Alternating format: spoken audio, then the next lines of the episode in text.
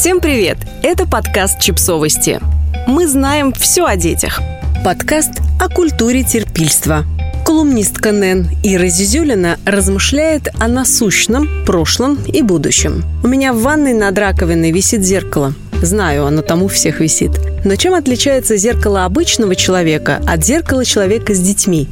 У человека без детей оно чистое.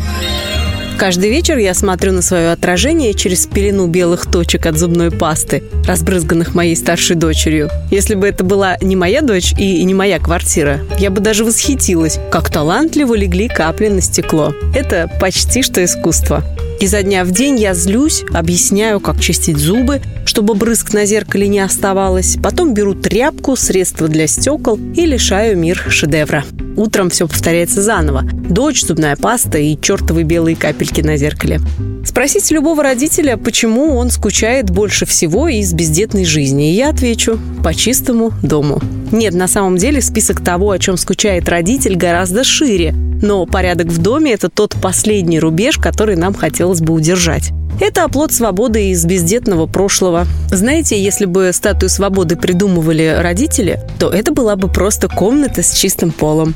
Потерпи, Ира, говорю я сама себе. Смирись, дети подрастут, зеркало отмоется, диван поменяется, и вот-вот заживем красиво.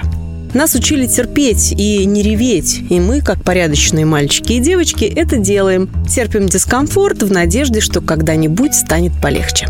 Терпим институт, где учились ради корочки, ходим на нелюбимую работу, живем от зарплаты до зарплаты. Некоторые, судя по количеству разводов, женятся только потому, что надо, а затем дети, зеркало в белых точках и ожидание того самого счастья, которое вот-вот настанет.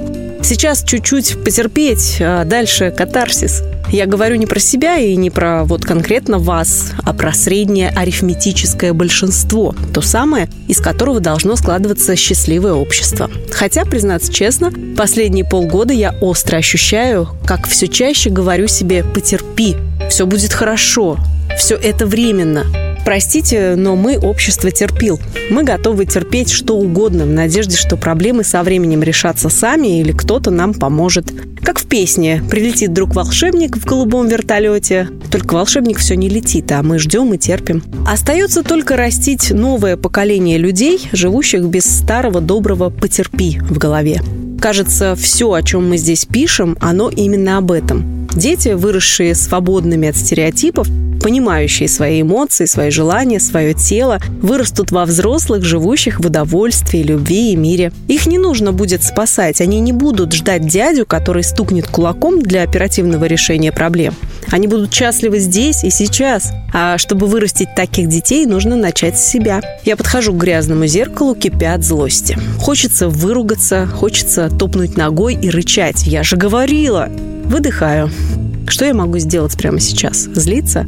Яростно фыркая, годами терпеть зеркало, пока дочь научится чистить зубы аккуратно? Сказать, что я в ее возрасте уже супы варила? Я объясняю дочке все, что чувствую, потом долго роюсь в старой коробке с ненужными вещами. Вот оно, маленькое зеркало, пусть чистит зубы, глядя в него. Проблема, мучившая меня несколько лет, решилась за минуту. Потом я поменяла систему хранения игрушек и одежды. Это не гарантирует идеальную чистоту, но явно улучшает ситуацию. В конце концов, я спросила у дочери, как ей было бы удобно поддерживать порядок, и мы работаем в этом направлении. В любом случае, я меньше злюсь и ругаю дочь за беспорядок. Ведь проблема не в ней, я не создала условий, но требовала порядка. Я не проговорила правила, но злилась за их невыполнение. В борьбе с пятилеткой за чистоту дома я поняла, что мусора больше у меня в голове, чем у нее в комнате.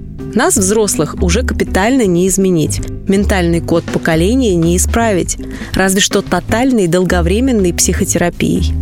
Серьезно, если бы вместо очередного пособия от государства уязвимым слоям населения выдавали хороших психотерапевтов, мы бы сейчас жили в совершенно другом мире. Может, в нем бы тоже существовали грязные зеркала, но это была бы единственная и самая страшная проблема.